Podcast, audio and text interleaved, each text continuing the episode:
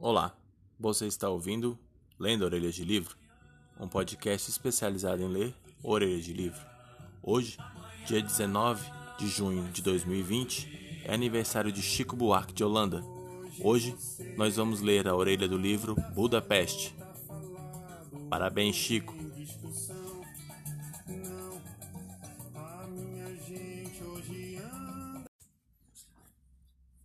Ao concluir a autobiografia romanceada O Ginógrafo, a pedido de um bizarro executivo alemão que fez carreira no Rio de Janeiro, José Costa, um ghostwriter de talento fora do comum, se vê diante de um impasse criativo e existencial.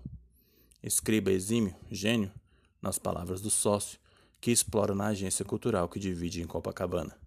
Costa, meio sem querer, de mera escrita sob encomenda, passa a praticar a alta literatura.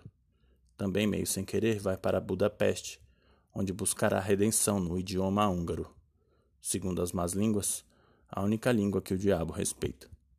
Narrado em primeira pessoa, combinado a autenticidade narrativa com um senso de humor muito particular, Budapeste é a história de um homem exaurido por seu próprio talento.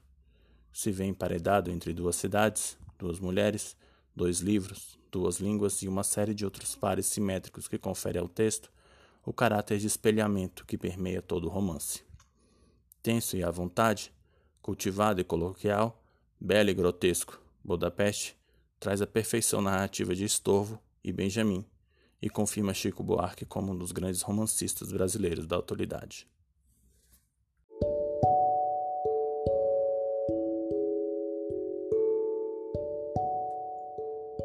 Você acabou de ouvir Lendo Orelhas de Livro, um podcast especializado em ler orelhas de livro. Se você tem alguma sugestão, alguma dúvida, alguma crítica, algum áudio para mandar para gente, se inscreva no nosso grupo do Telegram, Lendo Orelhas de Livro. Ah, se você quiser seguir a gente no Instagram, nosso arroba é Lendo Orelhas de Livro. Muito obrigado.